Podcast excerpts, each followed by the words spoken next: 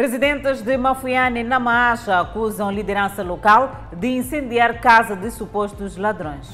Estudantes queixam-se de sufoco financeiro com o aumento das tarifas de transporte. Cernic captura suspeitos de tráfico de cornos de rinocerontes. Presidente da República inaugura em Tete o maior e mais moderno matadouro industrial de Moçambique.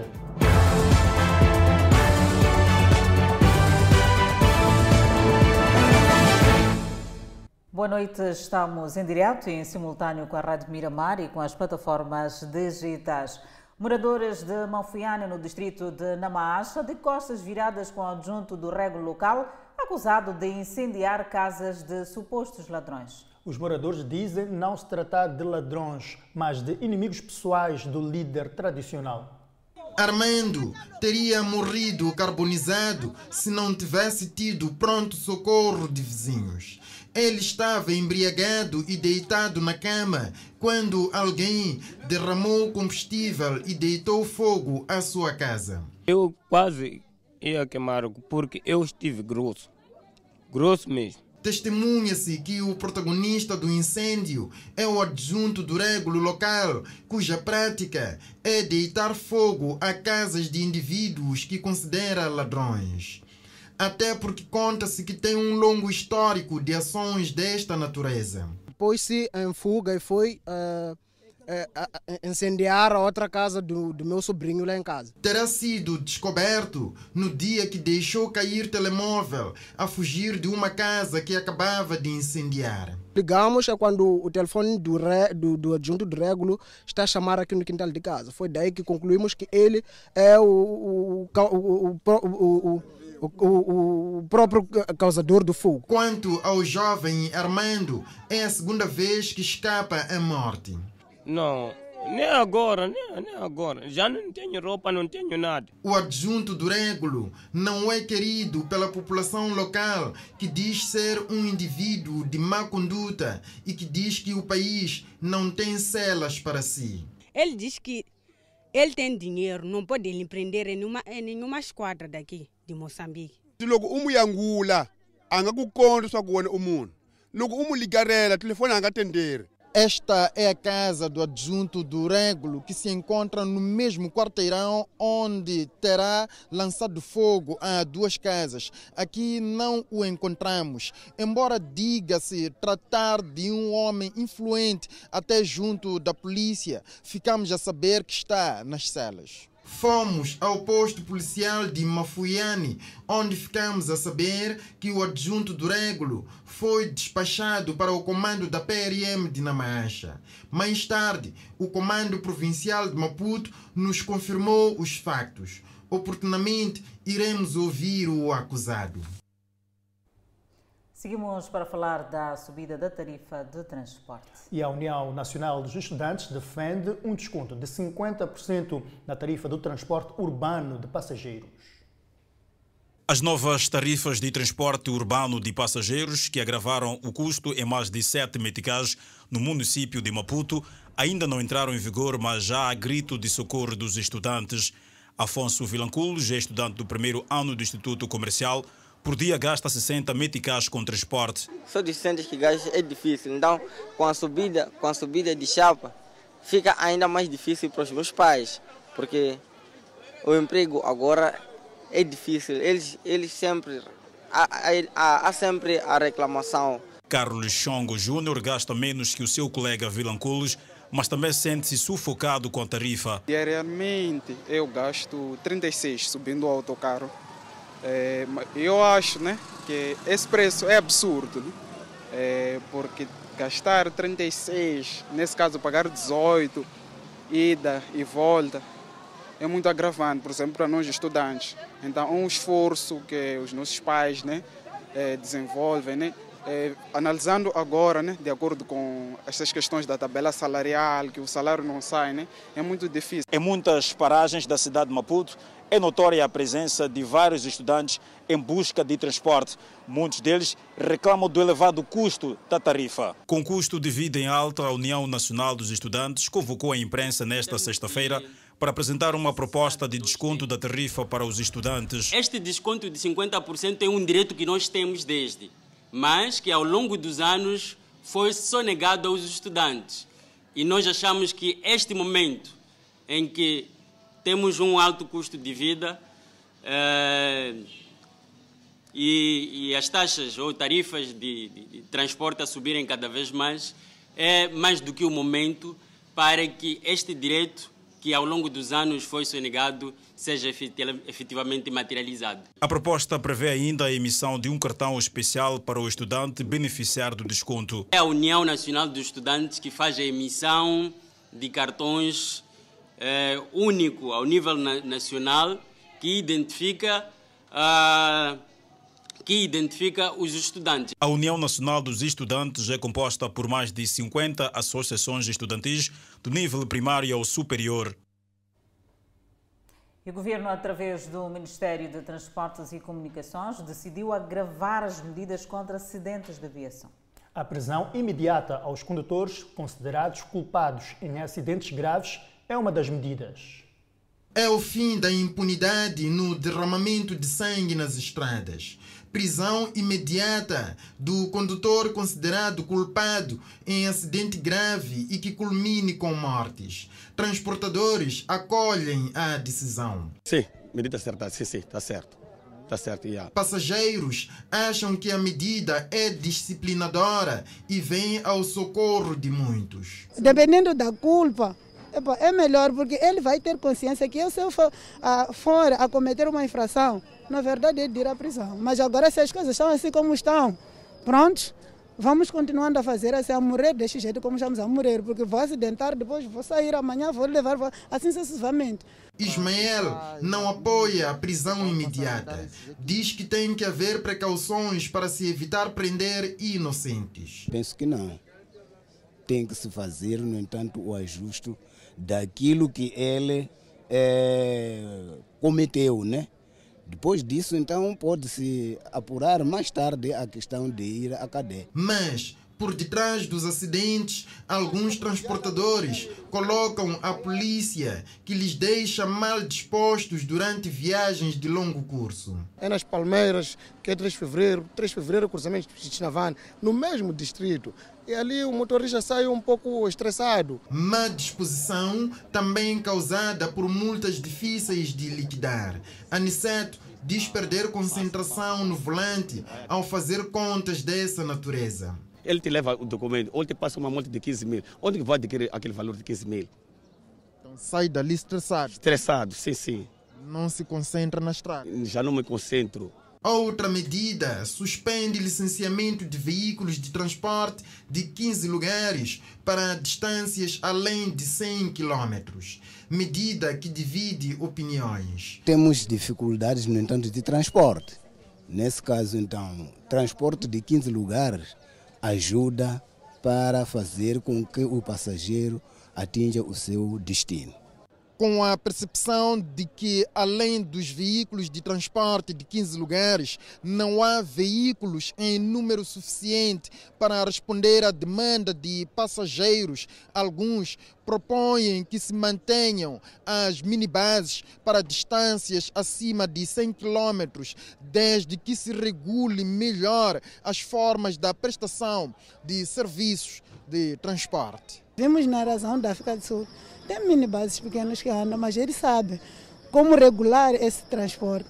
Três, três lugares e também o trânsito é bem regulado. Figura ainda entre as medidas a apreensão de livrete do veículo que circular sem oferecer condições mecânicas que permitam segurança dos ocupantes. Sinistralidade rodoviária, as suas medidas, um assunto para analisar ainda neste jornal. Por hora, seguimos com mais notas o presidente da República inaugurou esta sexta-feira, no bairro Mpandua, da cidade de Tete, o maior matador e com equipamentos mais modernizados a nível do país. No primeiro semestre do presente ano, o país registrou um crescimento na produção animal em 6,1%, correspondente a uma execução de 39%, mercê os trabalhos das autoridades pecuárias, como é o caso de controle de movimento interno de animais e o controle do tráfico de diversas espécies. Para responder a este crescimento e garantir o processamento interno, foi hoje inaugurado na cidade cidade de Tete. Este matadouro sendo o primeiro mais modernizado do país. Está equipada com tecnologia da última geração e tem uma capacidade de abate de 200 bovinos e 500 pequenos ruminantes em turnos de 8 horas passando a ser o maior e mais moderno matador de Moçambique. Felipe News revelou ainda como foi possível a edificação desta indústria de abate e processamento de carnes vermelhas. Se beneficiou do financiamento público através de linhas de crédito bonificadas proporcionadas pelo Banco Mundial, Fundo Catalítico e pelo Banco Africano de Desenvolvimento através do programa Sustenta. Para garantir que a carne de tete seja da maior qualidade exigida no mercado internacional, Nhusi deu uma autêntica aula de pecuária aos presentes. O gado não é atleta, não precisa de percorrer 15 quilômetros à procura de pasto.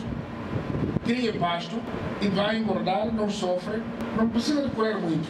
E a qualidade vai aumentar, incluindo a qualidade e o sabor próprio. Desafiamos para começarem práticas modernas de criação de gado. A agência do Zambese, um dos financiadores para a concretização deste projeto, anunciou a existência de mais fundos para a industrialização do corredor do Vale do Zambeze. No, no Fundo Catalítico, na sua edição 2, estão disponíveis 11 milhões de dólares e que podem crescer se, de facto, aparecerem projetos que possam... Uh, uh, uh, absorver isto. O funcionamento em pleno desta indústria, ora inaugurada pelo presidente da República, Felipe News, irá depender a 100% da matéria-prima, que são os gados bovinos e caprino.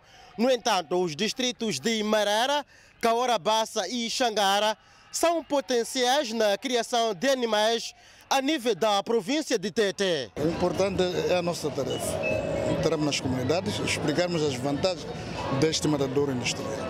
E isso vai melhorar a saúde de toda a população incluindo nosso país. Em termos de efetivo pecuário, o distrito de Xangara conta com cerca de 52.321 bovinos e 33 mil 122 uh, caprinos. O sangue e as peles dos animais que são abatidos neste matadouro são reciclados para o uso de outras atividades de interesse social. Detidos dois suspeitos na posse de cornos de rinocerontes. Segundo o Serviço Nacional de Investigação Criminal, CERNIC, na cidade de Maputo, os indiciados foram detidos numa instância hoteleira.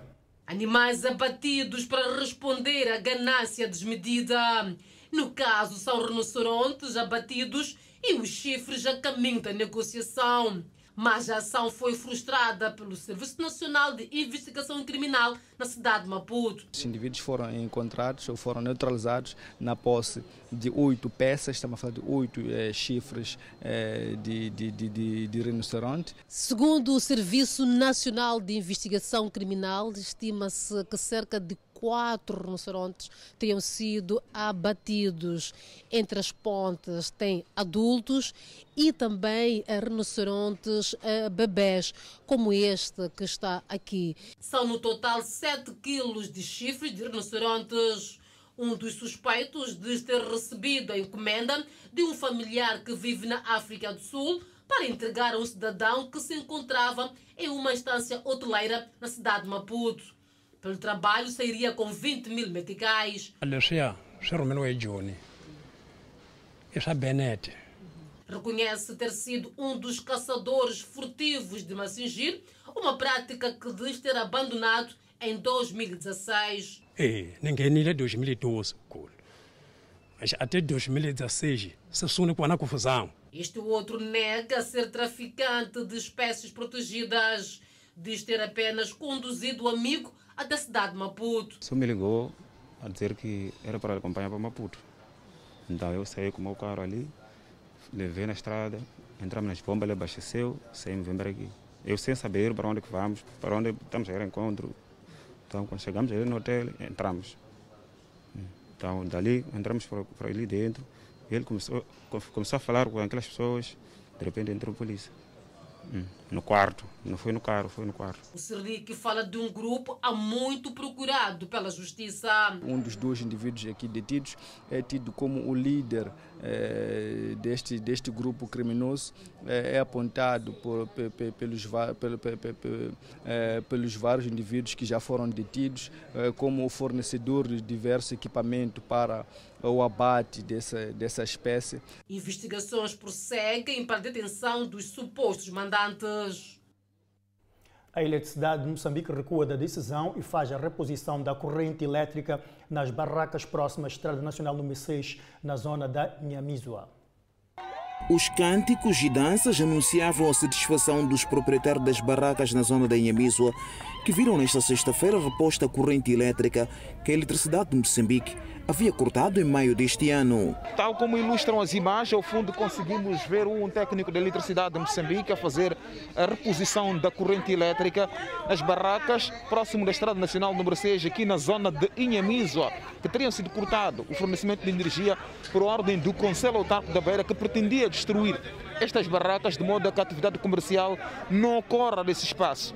Este fato que está a acontecer nesta sexta-feira anima os vendedores. Estou muito feliz porque já temos corrente. Ficamos dois meses sem corrente aqui no mercado. Uhum. Assim é um motivo de alegria. O que, é que significa isto? É, isso significa que já bebemos água gelada, já vendemos, tomamos refresco. Amanhã vamos comprar frango, peixe, vamos pôr nos nossos congeladores. Palavras são um pouco para dizer do qual como estou feliz. Não é? E a tristeza que eu tinha de perder sono nas noites, de pensar que o que vai ser do amanhã. A comunidade diz que aqui onde está a sua vida e por isso não tenciona abandonar o local. A nossa vida toda está aqui mesmo. Nós não vamos sair mais daqui. Daquela vez, quando me entrevistaram, eu estava a chorar com tristeza. Agora estou feliz, estou a rir com alegria. Nós viemos aqui muito mal até apanhar atenção. Mas assim já estamos bem felizes porque nossas crianças estudam por causa daqui. Comida, comida sobre daqui. Então todo o negócio é daqui. Tem 30 anos aqui, eu a vender. Agora hoje, numa que sai, vamos sair para onde? O nosso negócio vai melhorar. Porque sem corrente elétrica não podemos fazer nada. Mas a partir de hoje, nossos negócios vão correr bem. Em cumprimento da carta do Conselho Autarco da Beira, que indicava a intenção de demolição destas barracas para permitir o fluidez do trânsito rodoviário, a eletricidade de Moçambique, devido a questões de segurança, viu-se na obrigação de cortar o fornecimento de corrente elétrica. Passados 60 dias sem que tal demolição ocorresse, a EDM voltou atrás e repôs a energia nas barracas. O Conselho Municipal, quando cortaram, já não, não, não dizia mais nada. Até hoje não diz mais nada. Sobre este fato, o Conselho Autarco da Beira promete pronunciar-se oportunamente. Cidadão de 45 anos de idade perdeu a vida na madrugada desta sexta-feira em Nampula, após ter sido trucidado. Suspeita-se que a vítima tenha sido, tenha tentado saltar do comboio ainda em movimento. Era para ser um regresso a casa numa missão de ida e volta, como sempre acontecia. Com vários anos de trabalho como segurança, a vítima fazia viagem ao longo do corredor de Nagala. O local do incidente é perto da sua residência, o que suspeita-se de que tenha tentado saltar do comboio, ainda em movimento. O corpo da vítima foi encontrado lacerado ao longo da linha férrea. Momad foi quem descobriu a primeira parte do corpo da vítima em plena madrugada. Deparei-me com um capacete branco. Esta coisa não é normal. Deixa lá ver isto. Está demais, está cintilante. Quando quis aproximar, encontro-me, porque tem aquela faixa tem aquela corrente ali, o capacete. Levanto o capacete, encontro-me com uma cabeça lá de um ser humano. O corpo completo estava ali? O corpo completo não esteve lá, porque uma metade de. Porque a cabeça estava suspensa naquele capacete, o corpo esteve suspenso lá onde está aquele último homem de capacete de branco. Então fui apanhar os membros superiores naquela ponteca lá, lá aquela. Os familiares do malogrado dizem ter mantido contatos com a vítima antes do incidente. Isto é, duas horas antes da notícia que viu colocar a estaca zero o futuro da esposa e filhos que dependiam da vítima em 100%.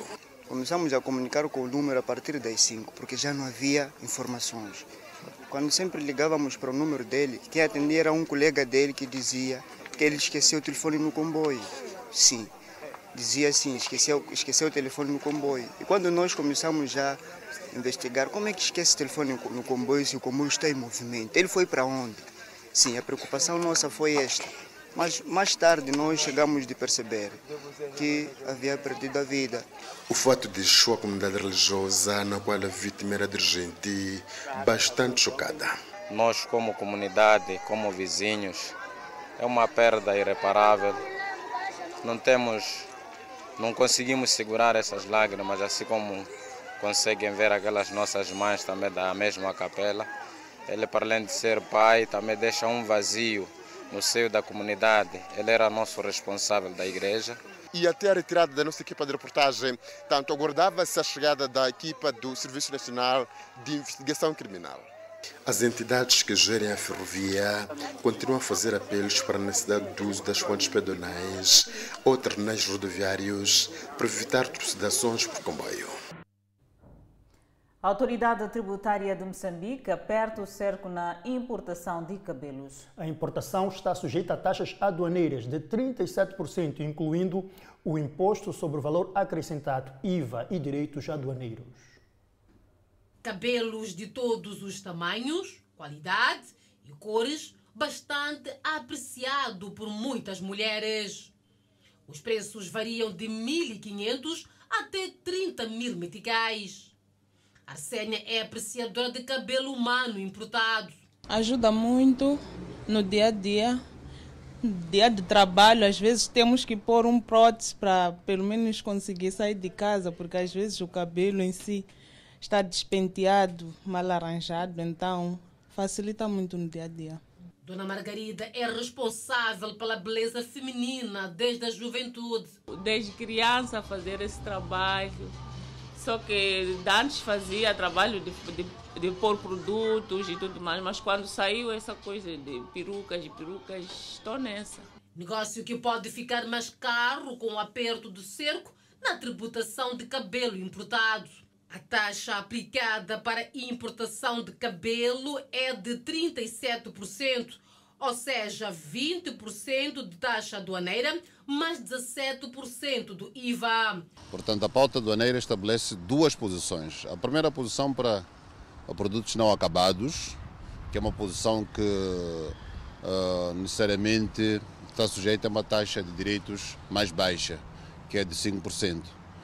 E depois existe outra posição que é do produto acabado, da, da tiçagem uh, já acabada, pronta para ser, para ser consumida, tanto cuja taxa de direitos é de 20%. Cabelo humano importado cada vez mais procurado pelas mulheres para além da praticidade, aumenta a beleza feminina. Entretanto, muitas donas de salão de cabeleireiro dizem que com este aperto de cerco da autoridade tributária pode agravar o preço. Exato, só que agora, como dizem que tudo subiu, qualquer subida nós aceitamos, vamos fazer o quê? A autoridade tributária promete mão dura aos infratores e diz que não há motivo para agravamento do preço ao consumidor final. Os indivíduos que estavam envolvidos nestas declarações fraudulentas uh, sonegavam uh, tanto determinados valores ao Estado. Avança ainda que não se trata de nenhuma sabotagem às mulheres. Não é sabotagem, pelo contrário, é, para garantir que as mulheres ostentem cabelos sobre os quais os, o Estado tenha coletado os impostos devidos. A autoridade tributária diz que a medida abrange outros produtos que entram no país sem a devida tributação por meio de declarações falsas. Edil de Quilimano, Manuel de Araújo, anuncia isenção de taxas para os cidadãos que pretendem reabilitar ou pintar as infraestruturas. Esta medida é alusiva às celebrações dos 80 anos da cidade de Climane. A iniciativa visa mudar a imagem de Climane para uma estética cada vez melhor. Uma ideia saída das celebrações dos 80 anos de elevação à categoria de cidade. O presidente do Conselho Autárquico de Climane, Manuel de Araújo, avançou que os munícipes não serão cobrados nenhuma taxa, apenas devem solicitar uma equipe técnica da variação de infraestruturas para a garantia de qualidade, sem taxas adicionais. Para termos a nossa cidade mais bonita para receber os nossos hóspedes, nós tomamos uma medida que foi de isenção do pagamento de taxas para quem quer reabilitar o seu passeio ou o passeio em frente à sua casa, mas também para quem quer pintar a sua casa. Portanto, até o dia 31 de agosto deste ano, quem quiser reabilitar o seu passeio pode fazê-lo à vontade, apenas tem que nos comunicar que é para nós garantirmos a qualidade. Uma iniciativa que é aplaudida pelos munícipes que acreditam numa imagem diferente. Não pode, bem, não pode, bem, para bem dizer, não podem cobrar. Aquele que tem medo de vontade, pode entregar, em qualidade que ele quer, para ajudar. Enquanto o presidente falou, é boa coisa também. Eu penso que para os municípios de Quilimane pode constituir um ganho, um, alívio, não é? Porque se há isenção de alguma taxa, sobretudo para que pudesse sobrecarregar as despesas da população, e se há essa questão de aliviar, eu acho que também o, o município pode se sentir um bocado aliviado. Araújo diz que neste período algumas infraestruturas históricas da cidade vão se beneficiar de um banho de tintas como exemplo. E mais, o município tomou a iniciativa, vamos pintar alguns períodos, alguns prédios históricos da cidade. O município vai pintar esses prédios para incentivar os municípios a pintar os demais prédios, começando pelo próprio edifício do Conselho Municipal. Decorrem na autarquia a reabilitação da avenida marginal e tapamento de buracos em algumas estradas, de modo a minimizar o cenário. Em análise, a eficácia das medidas anunciadas para conter os acidentes de viação. Uma notícia para acompanhar logo no segundo bloco, em jeito de análise. Vamos ao intervalo e voltamos daqui a pouco.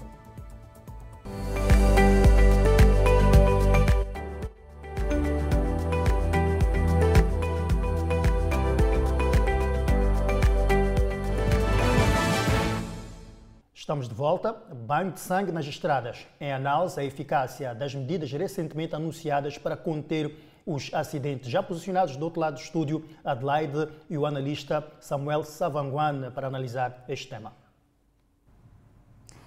Edson, é verdade, o Ministério dos Transportes e Comunicações anunciou a implementação de 14 medidas para travar a onda de acidentes de aviação que banham de sangue as estradas nacional. Para podermos analisar, já tenho cá em estudo comigo o Dr. Savanguana, aqui cumprimento desde já.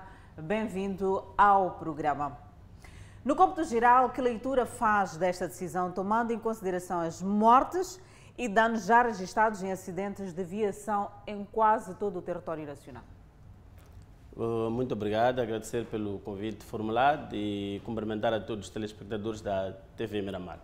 Bem, quanto a estas medidas, uh, penso que é importante referir uh, numa, numa primeira fase uh, que elas são tomadas tendo atenção àquilo que é a informação que a entidade que toma obtém através dos, dos vários circuitos né, de obtenção de informação que é neste sentido que o governo poderá tomar uma outra medida de, para poder mitigar esta situação. Mas entendemos que é importante que se faça um estudo um pouco mais profundo, porque estas medidas que foram tomadas pelo governo, uh, pelo Ministério dos Transportes e Comunicações, são medidas que já vêm sendo implementadas, mas as situações uh, de, de acidentes de viação não têm diminuído ao longo do tempo, pelo menos diminuição que possa uh, levar em, ser levada em consideração uh, sob o ponto de vista macro, não é? A questão, por exemplo, da detenção dos condutores é uma questão que já, já, já vem sendo aplicada, não é? Normalmente quando alguém comete um acidente de viação de que resulta a morte e é uma situação ali de culpa grave, praticamente 100% das situações, tirando uma ou outra exceção, as pessoas são encaminhadas uh, para uma entidade prisional ou para a esquadra que é para poderem ser posteriormente eh, legalizadas. A questão dos do chapas, por exemplo, em, em, termos de percurso, nós já vimos a, a redução, por exemplo, das distâncias eh, há alguns anos e para, para a, a, situação em que nós estamos agora. E estamos a reduzir, por exemplo, para 100. Uh, eh, mas esta redução poderá não refletir, porque nós temos acidentes, por exemplo, em, em, percursos onde só circulam caminhões e viaturas com acima de 40 ou 70 uh, lugares, quando falamos de, de passageiros. Portanto, é preciso, eu penso que são medidas imediatas, uh, mas tem que se fazer um estudo aprofundado no sentido de poder melhorar esta situação, principalmente do seu ponto de vista da atuação do próprio Estado, porque uma das questões que mais se reclama é, por exemplo, a questão da, da, da segurança rodoviária no que tange as vias de acesso. Não é? As nossas estradas não estão em condições, não estão devidamente eh, iluminadas, não estão devidamente destacadas e, portanto, este outro aspecto também contribuem para ah, o aumento do, do, do, índice de acidentes de, de viação. Exato, doutor Salvaguarda, importa referir e também ao telespectador que nos acompanha aí, uma das medidas é a detenção imediata daquele que se mostrar culpado por acidente grave que resulte em morte. Tomando em consideração o tempo necessário para obter esta perícia dos acidentes, que comentário pode-se fazer sobre a razoabilidade desta decisão? Bem, tal como dizia, esta já é uma medida que é tomada em condições normais de acidente de viação, não é?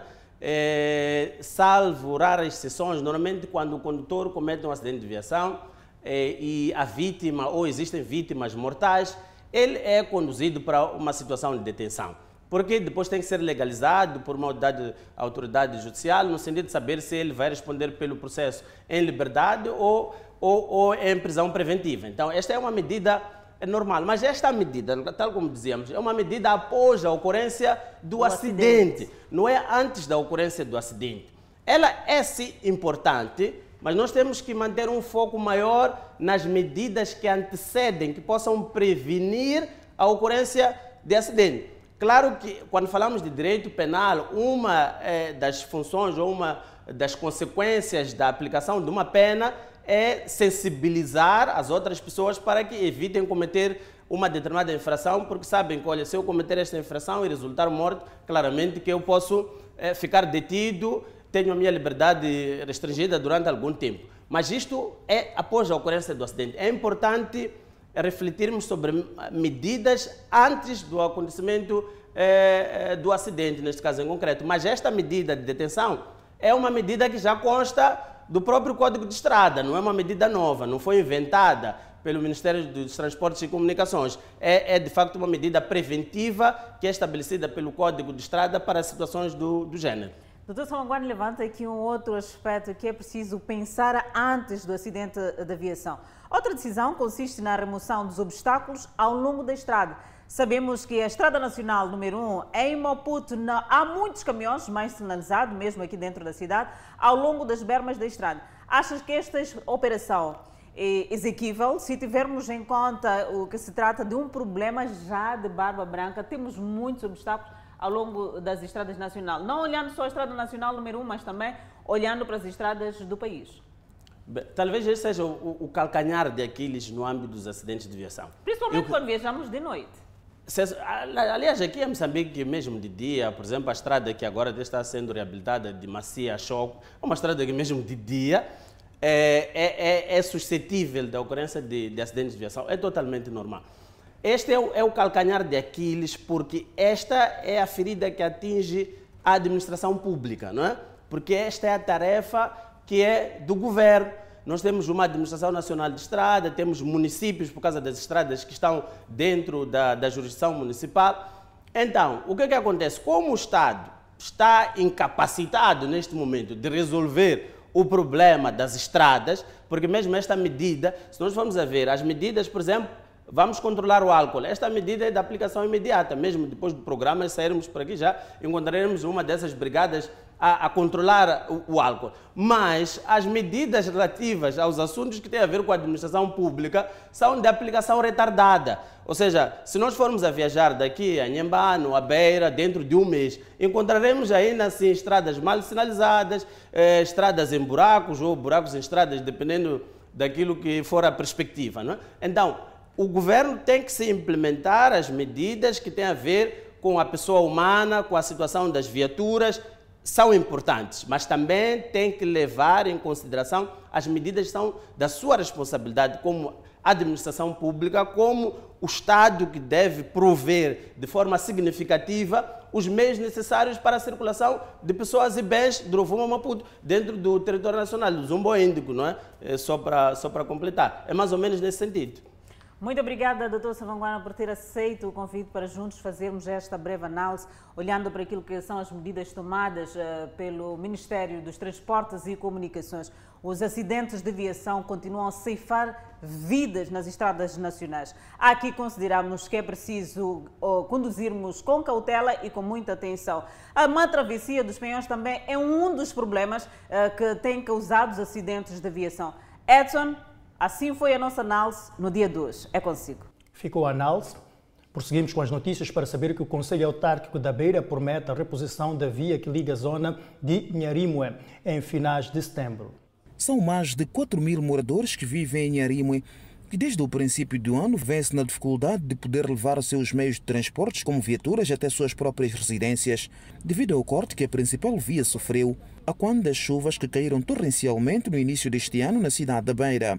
Desde lá para cá, o Conselho Autarco da Beira tem ensaiado várias manobras para a reposição da via. É necessário uma preparação. Estávamos a esperar que a água baixasse. Não, sou, não se faz a ponte, nós não temos uma tecnologia, eh, equipamento que possamos fazer em secadeiras, porque seria muito mais gasto fazer uma secadeira do que esperar que o, o, o, nível freático baixasse. Continuam a decorrer as obras para a reposição da via que liga a zona de expansão de Inharimo à Estrada Nacional número 6. Por essas alturas, os trabalhos prosseguem neste ponto cortado por água das chuvas no princípio deste ano. Como podemos ver lá ao fundo, os técnicos do Conselho Autárquico da Beira trabalham no fabrico de manilhas. Por essas alturas são quatro, ainda faltam quatro. A idilidade acredita que os trabalhos poderão ser concluídos ainda este ano, em finais de setembro. Ontem, por exemplo, enchemos outra maneira lá mesmo no sítio, porque as três já tinham sido, não eram suficientes para podermos fazer, portanto, um aqueduto naquele local, sobre o rio, o rio Mungaça. Para sermos mais precisos, aquela via que liga Nharimo, este ano ainda vai estar pronta? Vai, vai, vai, vai. Com vários meses à espera da conclusão das obras, a comunidade local pede ao Conselho Autárquico da Beira para que acelere com os trabalhos. Estamos à espera de já ser feita porque estamos a sofrer muito às vezes quando chove aqui para passar, é para torna muito difícil mesmo. Estamos de o Conselho Municipal que acelera o trabalho, que o trabalho seja muito rápido mesmo. Estamos a sofrer muito mesmo enquanto não tem ponte, estamos a sofrer muito mesmo. Com a conclusão dos trabalhos neste ponto, a circulação de viaturas para a zona de Inharime na cidade da Beira poderá ocorrer sem sobressaltos. Importadores apostam na redução do custo de transporte de mercadorias. Fronteira de Machipanda e Manica poderá funcionar 24 horas por dia. Notícias para acompanhar os desenvolvimentos daqui a pouco.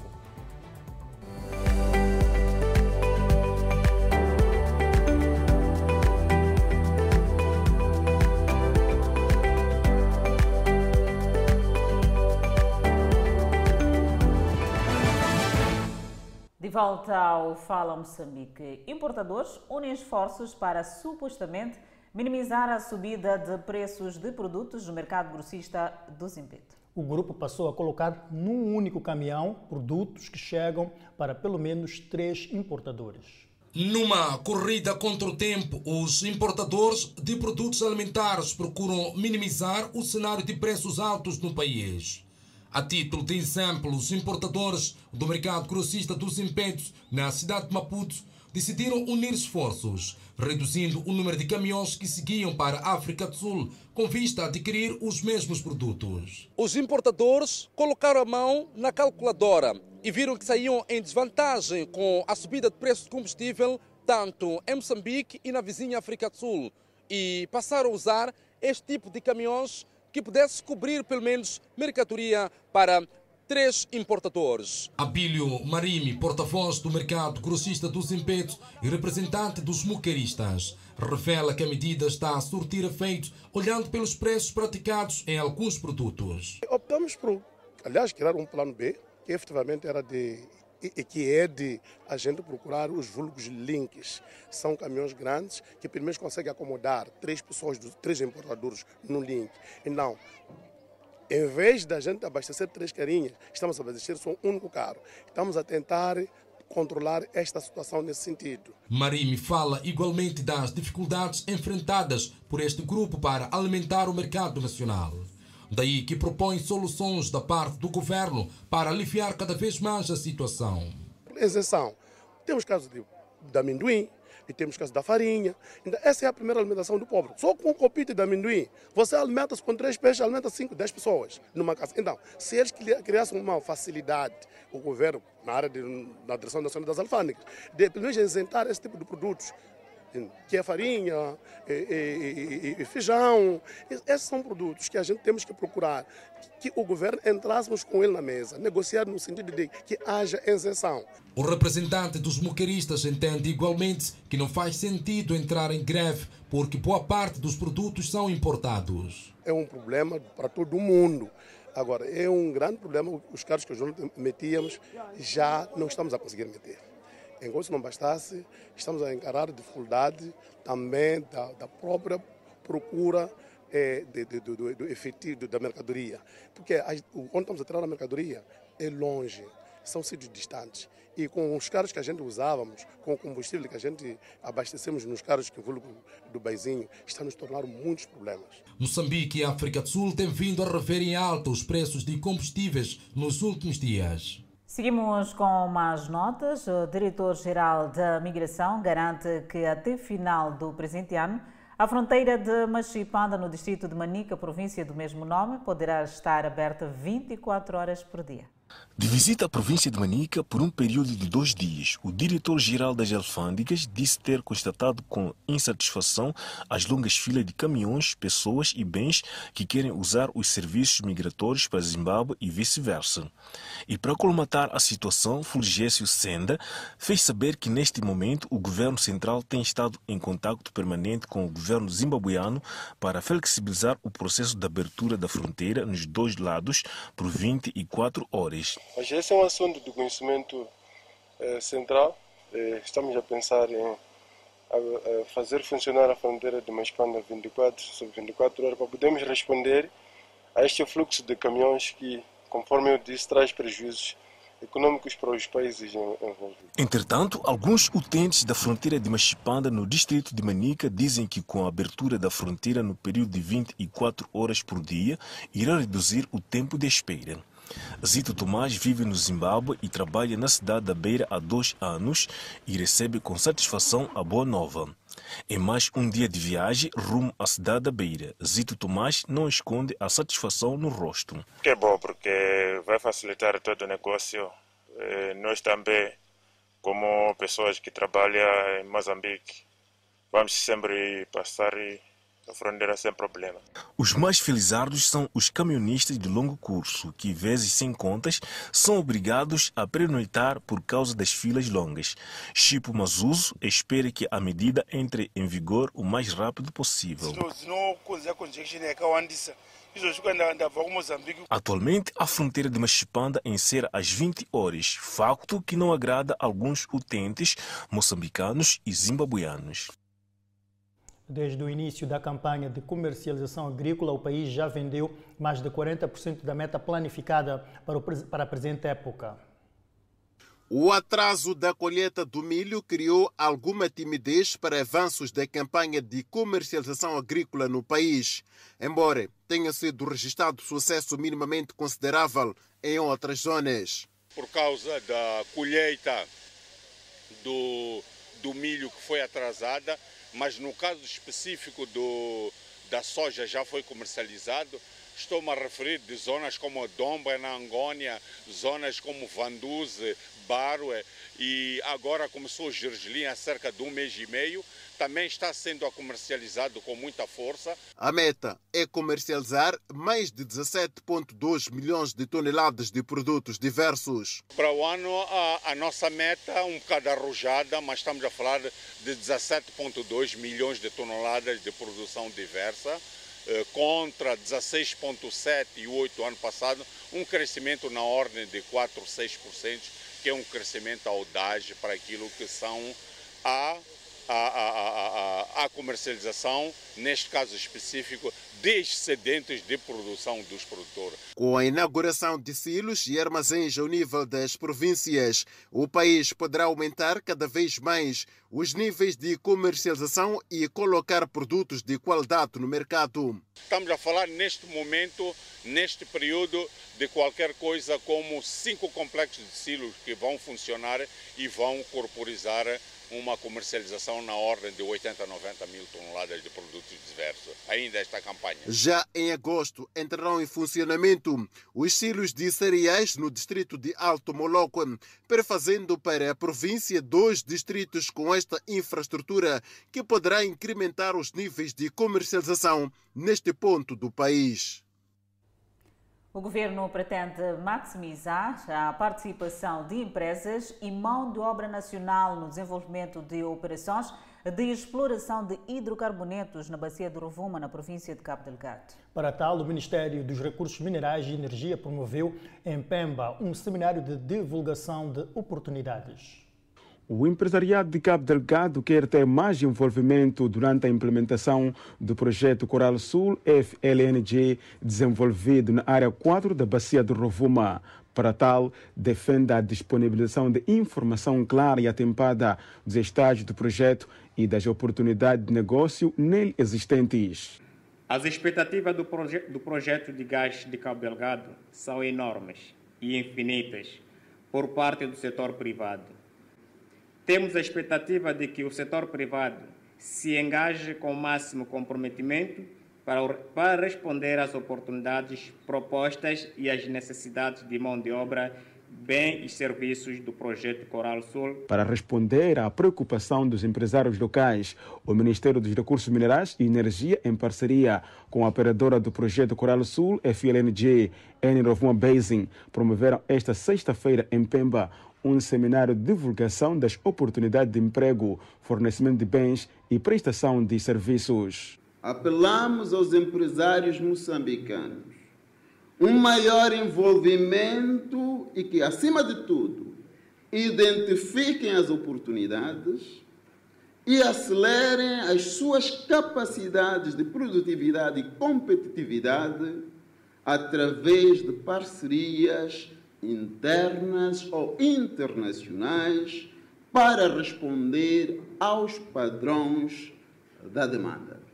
A Enirovuma Basin e os seus parceiros de Área 4 estão fortemente comprometidos com o desenvolvimento de conteúdo local, que assenta em três pilares fundamentais, nomeadamente o desenvolvimento de mão de obra local, o desenvolvimento de empresas e fornecedores locais e o desenvolvimento socioeconômico das comunidades. Nesta fase de produção do gás, o projeto Coral Sul FLNG pretende garantir a contratação de nacionais em cerca de 570 trabalhadores, nacionalizar em cerca de 90% a mão de obra através da alocação progressiva de moçambicanos na operação do projeto em substituição de mão de obra estrangeira. Operador florestal que contestava venda em asta pública da madeira apreendida no ano passado nos seus estaleiros de Mochum e Sena perde o recurso interposto no Tribunal Administrativo e deve pagar uma multa de cerca de 13 milhões de meticais ao Estado. Em setembro do ano passado, as autoridades em Sofala apreenderam uma grande quantidade de madeira nos estaleiros de Mochungo e Sena. A apreensão resultou de uma denúncia das comunidades sobre o corte ilegal e a compra da mesma em grandes quantidades de madeireiros furtivos. Da averiguação feita nos estaleiros por parte de uma equipe multissetorial composta pela Agência Nacional para o Controle da Qualidade Ambiental e INAI, representadas pelas províncias de Sofala e Manica, constatou-se as ilegalidades, entre as quais o operador não estava licenciado para a atividade de compra e venda da madeira e parte da referida madeira foi cortada abaixo do diâmetro recomendado. No princípio deste ano, as autoridades procederam com a venda da madeira em esta pública. Por não concordar com o ato administrativo, a 17 de janeiro, o operador florestal contestou junto do Tribunal Administrativo, pedindo o cancelamento da venda em esta pública da referida madeira. A 19 do mês em curso, o coletivo de juízes do Tribunal Administrativo de Sofala, através deste acórdão que a Miramar teve acesso, indeferiu o recurso interposto pelo operador florestal, mantendo a decisão da venda da madeira em esta pública, sob a alegação do que o infrator não preencheu os pressupostos na lei do contencioso administrativo para que a suspensão pudesse ter lugar.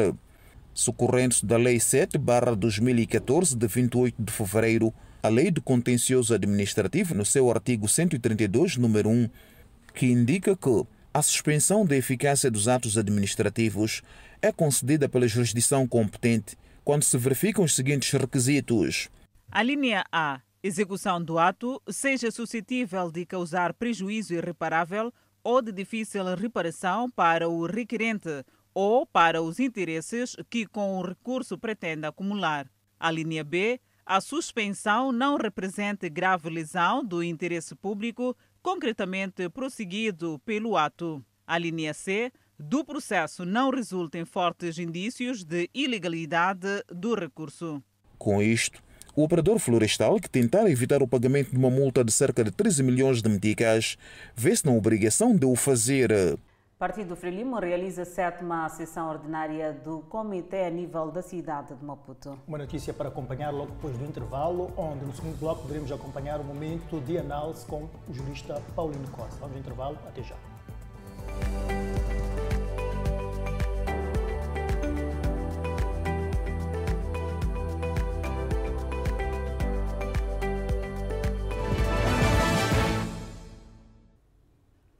De volta ao Fala Moçambique, ainda com a atualidade nacional. O setor da saúde na Zambésia recebe fármacos e materiais cirúrgicos para reduzir a escassez. A autoridade do setor da saúde revela que foram investidos mais de 7 milhões para a melhoria do atendimento hospitalar.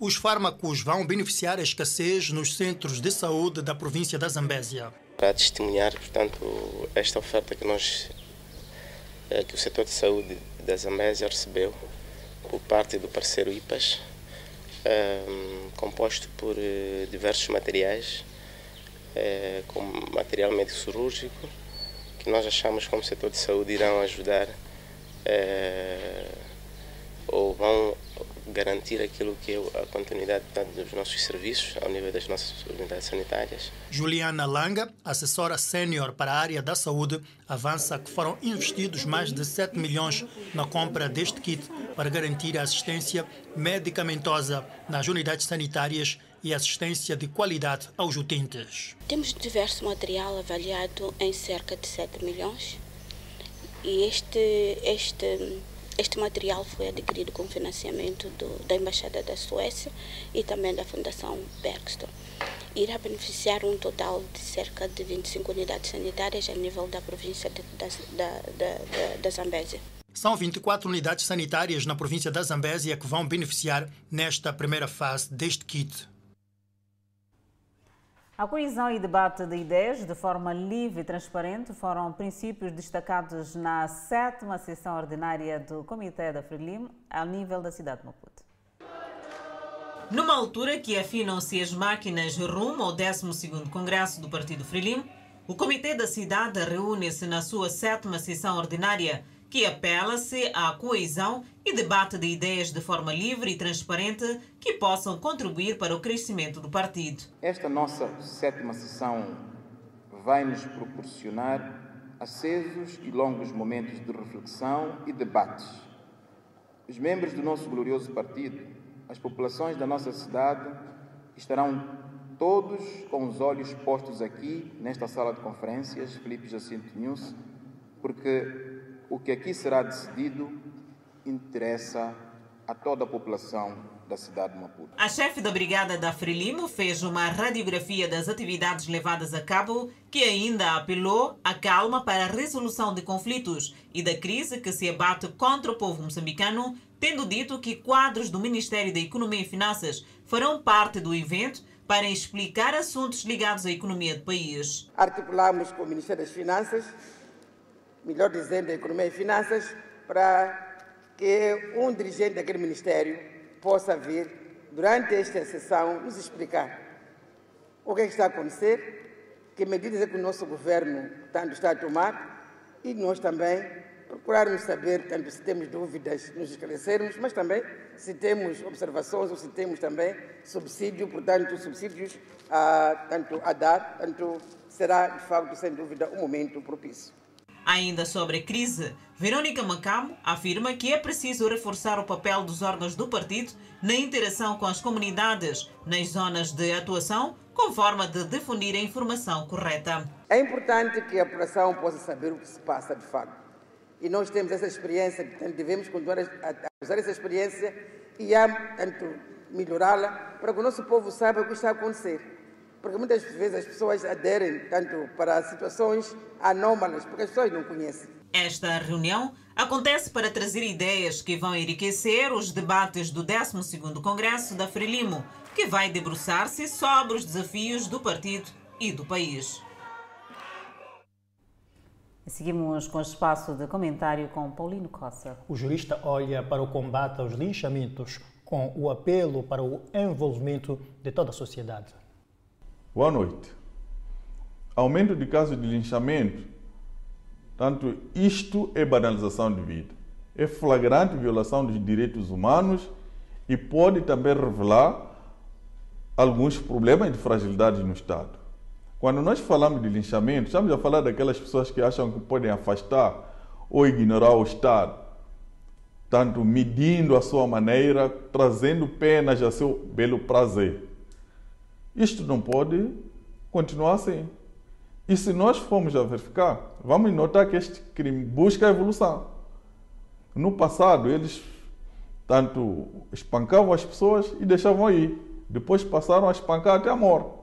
Só que depois passaram a queimar pessoas vivas com pneu no pescoço e agora chegaram ao absurdo de enterrar pessoas vivas. Para onde é que vamos no estado desta natureza? E as causas que nós temos vindo a discutir, temos falado da falta de divulgação das leis, da corrupção, também temos falado da morosidade processual. Mas nós achamos que existe uma outra causa que é principal. É a falta de cultura jurídica. Porque as pessoas acham que quando se leva alguém para a esquadra por suposto cometimento de crime, é como tomar veneno. Toma aqui, não chega ali. Não é assim a responsabilidade processual tem suas fases. Tem a fase de instrução, onde a pessoa também se defende, depois vai ao julgamento e a pessoa continua a se defender, depois vai ao recurso se não concordar com a medida, só depois é que se bate o martelo final para a responsabilização do indivíduo e efetivamente se cumprir aquilo que foi determinado pelo tribunal e não por qualquer um. Então, é a altura do Estado se posicionar para controlar este tipo de atos. Até a próxima oportunidade. Campanha eleitoral decorre de forma renhida no Quênia. É uma nota a acompanhar logo após o intervalo. Até já.